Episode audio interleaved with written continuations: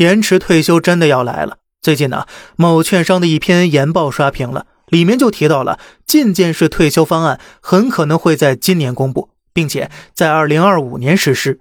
具体怎么实施呢？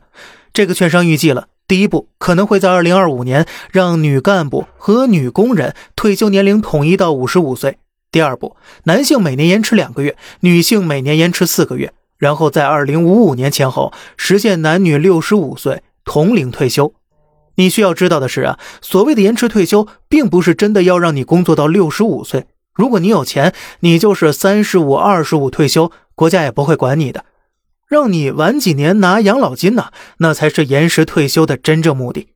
曾经有个经济学家扬言，如果延长女性退休年龄十年，每年将增加一万亿养老金，可以缓解很多省份养老金紧缺的情况。虽然听起来呀，很是残酷，没有人道。但真相啊，就是这么赤裸裸的。养老金的本质是什么呀？那就是年轻人养同一时代的老人。如果年轻人越来越少了，老人越来越多，养老金的发放负担呢，那就会相当严重了。现在呢，我们的老龄化有多严峻呢？六十五岁以上老龄人口大约占总人口的百分之十四左右啊，已经属于深度老龄社会了。根据联合国预测，三十年后，我们每三个人中有一个是六十五岁以上老人。老年抚养比将高达百分之四十三点六，也就是说呢，平均一至两个年轻人就要抚养一个老人。